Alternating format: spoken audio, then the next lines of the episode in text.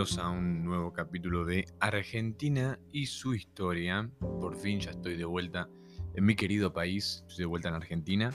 Tomé la decisión de volverme de México, entendiendo un, un detalle muy importante que es eh, un razonamiento más que un detalle. Es eh, en Argentina uno toma la decisión por ahí de emigrar, de irse a otro lugar y hay gente que le va muy bien y, realmente hay que felicitarlos. Y hay gente que le va mal y se vuelve. Y hay gente que nunca lo intenta y se va y vuelve enseguida.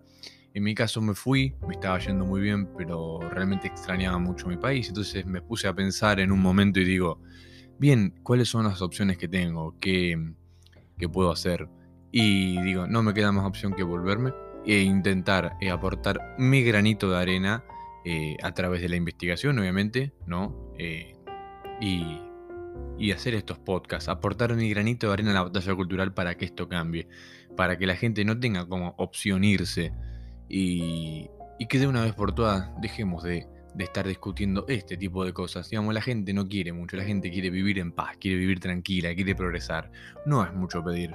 Así que creo yo que todos tenemos que tomarnos este, este trabajo a nuestra manera, con nuestra profesión, con nuestro trabajo, con nuestras habilidades, con nuestros conocimientos, de la manera que sea, con la música, con la escritura, con un podcast, con un video, con lo que sea.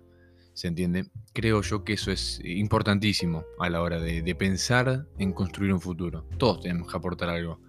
Entonces, hoy vamos a tocar un tema que creo yo que es el tema más importante que, que vamos a tocar hasta ahora, creo yo, porque es algo que atañe a la actualidad, ¿no? Que es un problema actual, que es un problema que puede significar, en caso de no resolverse, eh, mayores conflictos a futuro y mayor imposibilidad de progresar.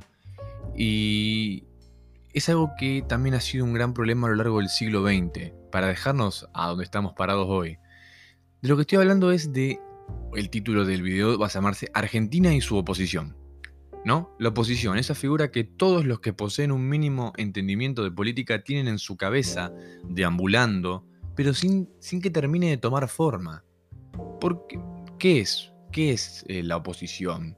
Como esto no es una clase de historia ni de política, vamos a resumirlo como de la siguiente manera son los partidos políticos dentro del espectro que disienten con el partido gobernante en un momento dado. Es decir, hay muchos partidos dentro de un país donde uno de ellos es considerado el oficialismo, son quienes gobiernan en un momento dado, y el resto de los partidos se puede considerar eh, oposición en caso de disentir con lo que el partido gobernante plantea. Eso en términos, digamos, técnicos. Eh, en algún momento, o sea, dicha esta definición, hay que entender que en algún momento todos los partícipes de la política terminan adoptando un rol de oposición, porque si bien eh, pues no gobierna el mismo partido de toda la historia y sigue gobernando el, para el futuro por el resto de la historia, ¿no? Se van intercalando distintos partidos y en algún momento todos adoptan un rol de oposición. ¿Cuál es el rol de oposición? ¿Llevar la contrera porque sí? No, en realidad la, la oposición tiene su base electoral que los votó porque defienden determinadas ideas, determinados valores, determinados proyectos de país, ¿no? Y lo que hace la oposición es intentar hacer valer los intereses de sus votantes a pesar de no ser el partido gobernante. Eh, más o menos por razonarlo de una manera muy sencilla y muy simplificada, ¿no? Esta situación, digamos, está presente en todos los países que adoptan sistemas democráticos, donde las personas eligen a sus representantes y estos debaten ideas y negocian medidas que, en primera medida, benefician a las mayorías e intenten progresar. Es decir, no es que el oficialismo busca perjudicar a los votantes de la oposición, pero por ahí, en su afán de querer beneficiar solamente a sus votantes, se olvidan de que los otros también tienen intereses. Entonces se empiezan a generar disputas y bueno, el chiste de un sistema republicano es que para eso están las cámaras, se sienten los representantes de todo el pueblo a debatir ideas, a votar proyectos de ley, a intentar encontrar, a intentar mediar y encontrar puntos de acuerdo, construir puentes de entendimiento entre las distintas partes de la sociedad. Para eso elegimos políticos.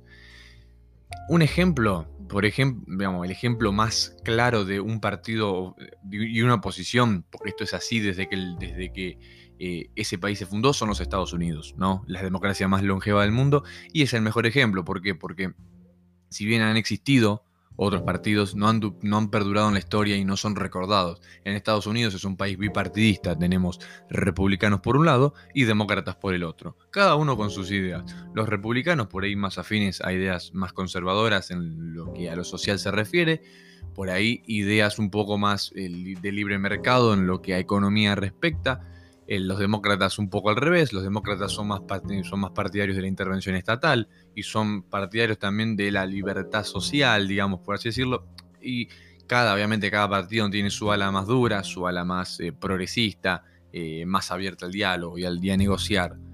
pero eso, es históricamente. Entonces, ¿qué hacen estos? Cada uno tiene sus representados, en algún momento les toca gobernar a unos, los otros son oposición, y después el proceso inverso. Eh, es bastante interesante porque, em, porque ha funcionado, porque por algo es la democracia más longeva del mundo y nunca han tenido un golpe de Estado, porque los dos partidos han sabido coexistir y negociar a lo largo del tiempo. Ahora, ¿qué pasa en Argentina? No? Que lo que nos importa acá es lo que pasa en Argentina, porque lo que estamos buscando hacer es entender cómo funciona este fenómeno de la oposición en el país. Y tenemos que aplicar el dicho que decimos siempre acá, quien no conoce su historia está condenado a repetirla. Así que acá lo importante es que hagamos un poquito de historia y entendamos cómo funciona el tema este en nuestro, en nuestro país. La mayor rivalidad en la historia política en Argentina se dio en el siglo XX entre radicales y peronistas, es decir, los dos partidos de masas que surgen luego de la República Conservadora. Allá por 1916 el radicalismo llega al poder y luego en 1939 llega al gobierno el peronismo, eh, el primer gobierno de Juan Domingo Perón. Todos partidos populistas, es decir, partidos que apuntaban a las masas. Eh, los radicales apuntaron más a la clase media y bueno, el peronismo apuntó más a la clase obrera. Eh, cada uno intentando obviamente cooptar la mayor cantidad de votos posible y representar a, y representar a, este sector de la sociedad. Ahora, creo yo ¿no? que eh, esta fue la eterna pugna cuando no estábamos con un gobierno militar en el poder. Tengamos en cuenta que tuvimos eh, cinco golpes de Estado durante el siglo XX y mientras no estábamos en gobiernos militares, los gobiernos fueron o radicales o peronistas en sus distintas vertientes. Obviamente. Em, pero yo creo que vale la pena hacerse la pregunta. ¿Qué defendía cada uno? ¿Eran muy distintos? ¿Tenían modelos de país opuestos? Eh, digamos, eran, ¿tenían diferencias insalvables? Bueno, son preguntas muy válidas. Uno al hacerse estas preguntas y encontrar las respuestas se da cuenta que el dicho que repetimos siempre acá se cumple. Porque la historia es un círculo condenado a repetirse hasta que se cambien ciertos hábitos. ¿No? ¿Y por qué digo esto? Porque em, el peronismo y el radicalismo no eran muy distintos. No eran, no tenían proyectos de país opuestos. No eran, eh, digamos, no tenían diferencias insalvables. Y esto es un fenómeno que se ha ido repitiendo en la historia y a día de hoy se sigue repitiendo. Donde vos tenés, si bien Argentina es un país pluripartidista porque hay varios partidos políticos, los que tienen, los que tuvieron en el siglo XX mayor concentración de votos, mayor caudal de votos fueron el radicalismo y el peronismo.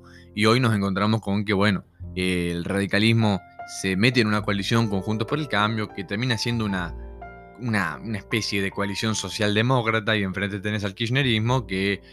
Y en realidad eh, el kirchnerismo es lo, es, digamos, eh, hay un dicho muy bueno que es, el kirchnerismo es lo que Perón echó de la plaza el primero de mayo del 74. Son el, es el sector más violento del peronismo, el sector más radical del peronismo, lo que más se asemeja al comunismo, ¿no? O al fascismo.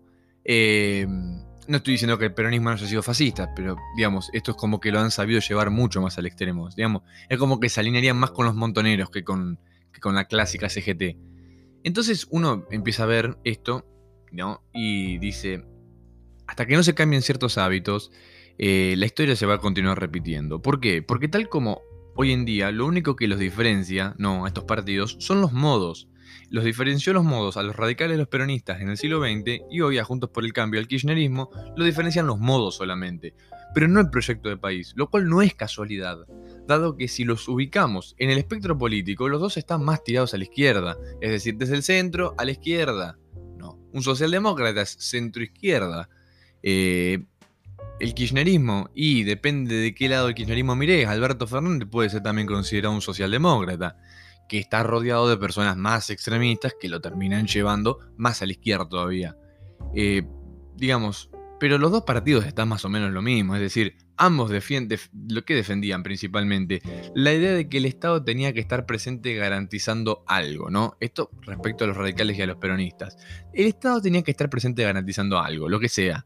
Por un lado, el peronismo se inspiró en los modelos fascistas de la Europa de principios del siglo pasado, Mussolini, Hitler, Franco, donde el Estado avanzaba sobre los derechos de propiedad, amedrentaba empresarios, confiscaba con impuestos y tenía un fuerte aparato de propaganda contra quienes disentían de sus ideas. No, eso lo sabemos, digamos, uno agarra un libro de texto escolar del año 50, 60 y había un adoctrinamiento escolar, un aparato de propaganda bastante importante que hoy lo sigue habiendo, hoy, lo, hoy sigue estando, ¿no?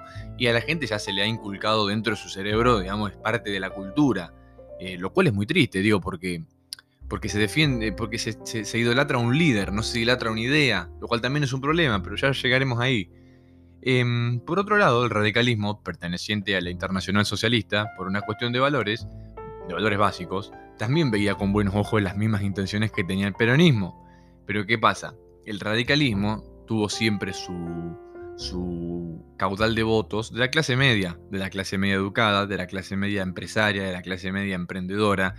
Y mm, a, esta, a esta parte de la sociedad, a los profesionales, a los empresarios, ¿no? en ese momento el peronismo los repelía bastante por los modos que tenía.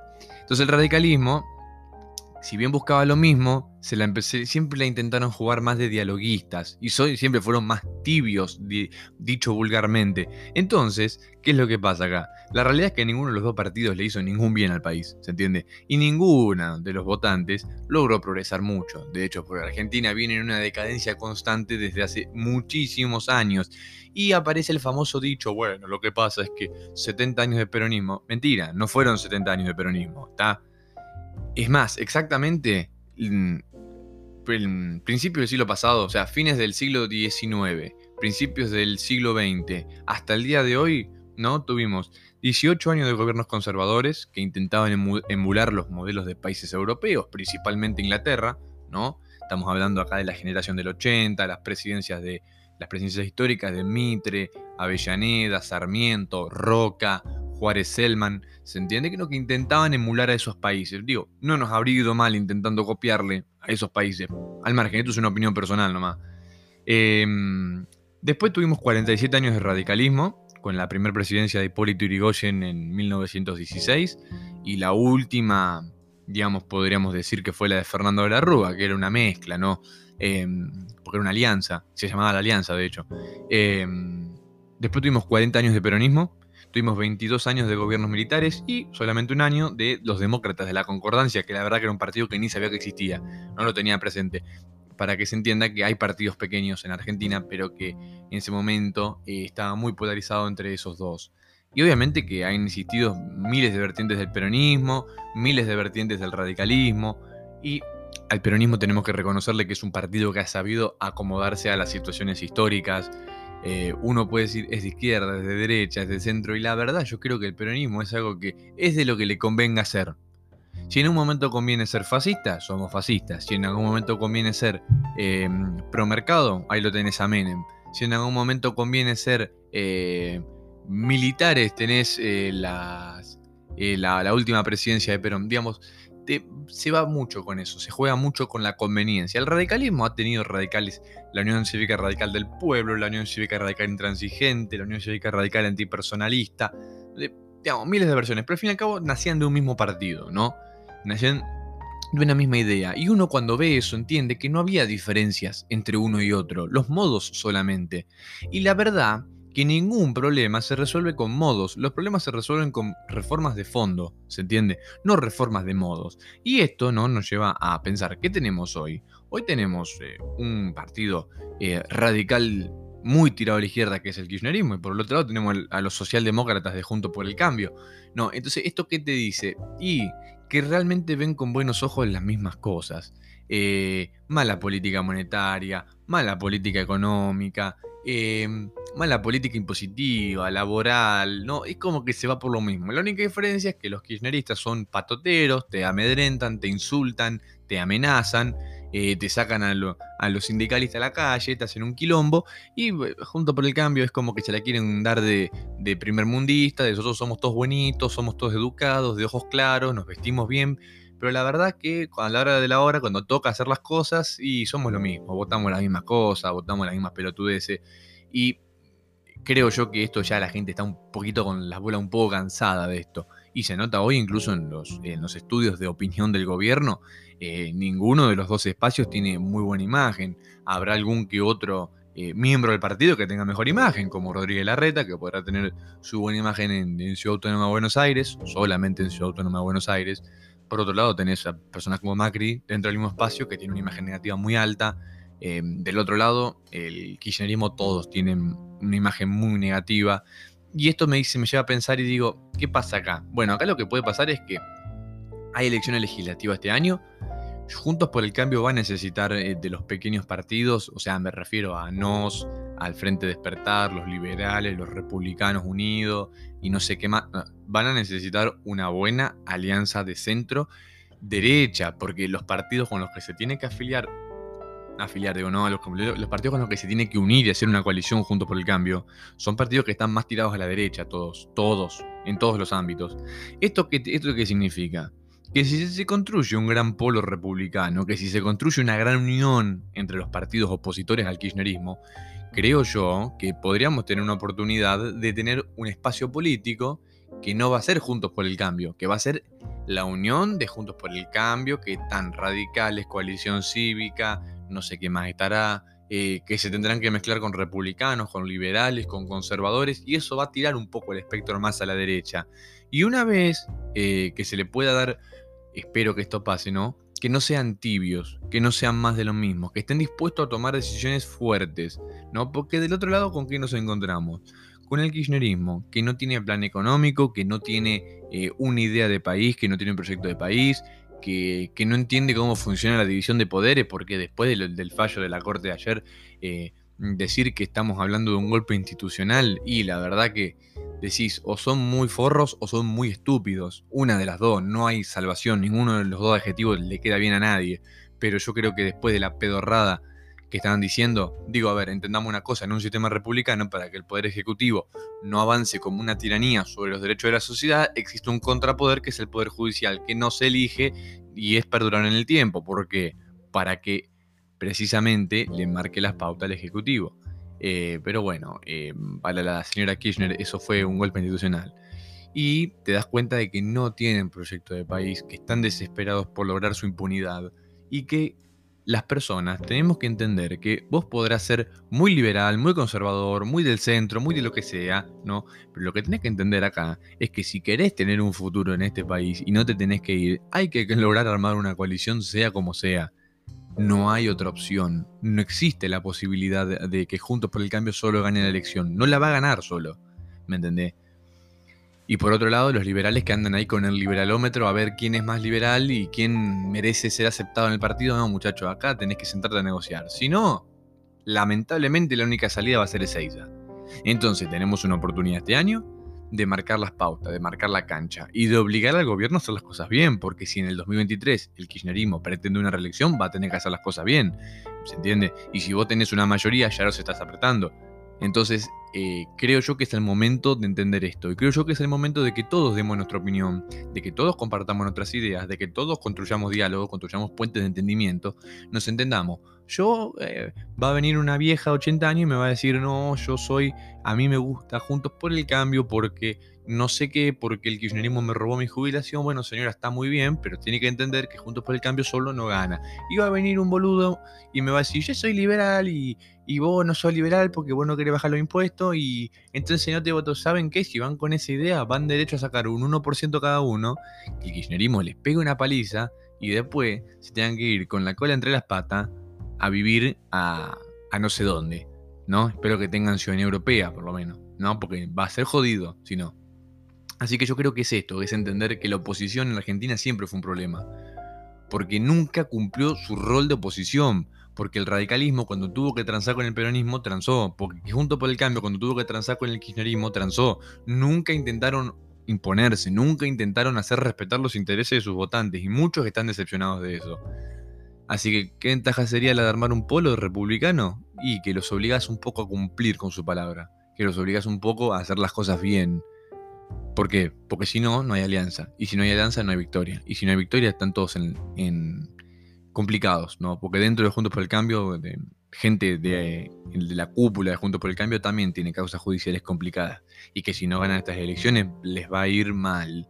Les va a ir mal y necesitan de esas alianzas. Así que yo creo que los votantes que una vez tenemos eh, la obligación de votar y la obligación de entender la situación y la obligación de revisar nuestra historia para no repetir los mismos errores, entendamos lo siguiente, si le queremos ganar a estos, no, no, no quiero insultar para no quedar como un mal hablado, pero a estos impresentables tenemos que hacer una alianza y tenemos que limpiarle la cara al partido de los globitos amarillos para convertirlo en un partido serio, competente. Así que los dejo con esto, los invito a reflexionar y los espero en la próxima.